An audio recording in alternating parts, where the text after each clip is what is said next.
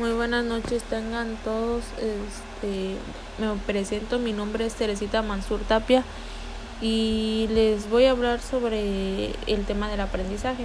Creo que ya todos tenemos un concepto o sabemos de qué trata más o menos, porque lo realizamos, creo que la mayoría de veces o cotidianamente cotidianamente estamos aprendiendo cosas nuevas, pero cada persona tenemos diferentes formas de aprender.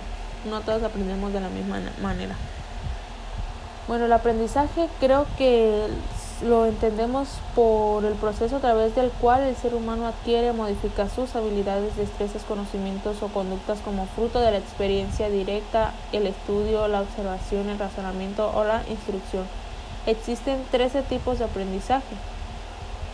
Eh, uno de esos 13 tipos son el implícito, el explícito, asociativo, no asociativo, significativo, cooperativo, colaborativo, emocional, observacional, experiencial, este, el aprendizaje por el descubrimiento, el memorístico, aprendizaje receptivo creo que la mayoría de gente usamos el aprendizaje por el descubrimiento o el aprendizaje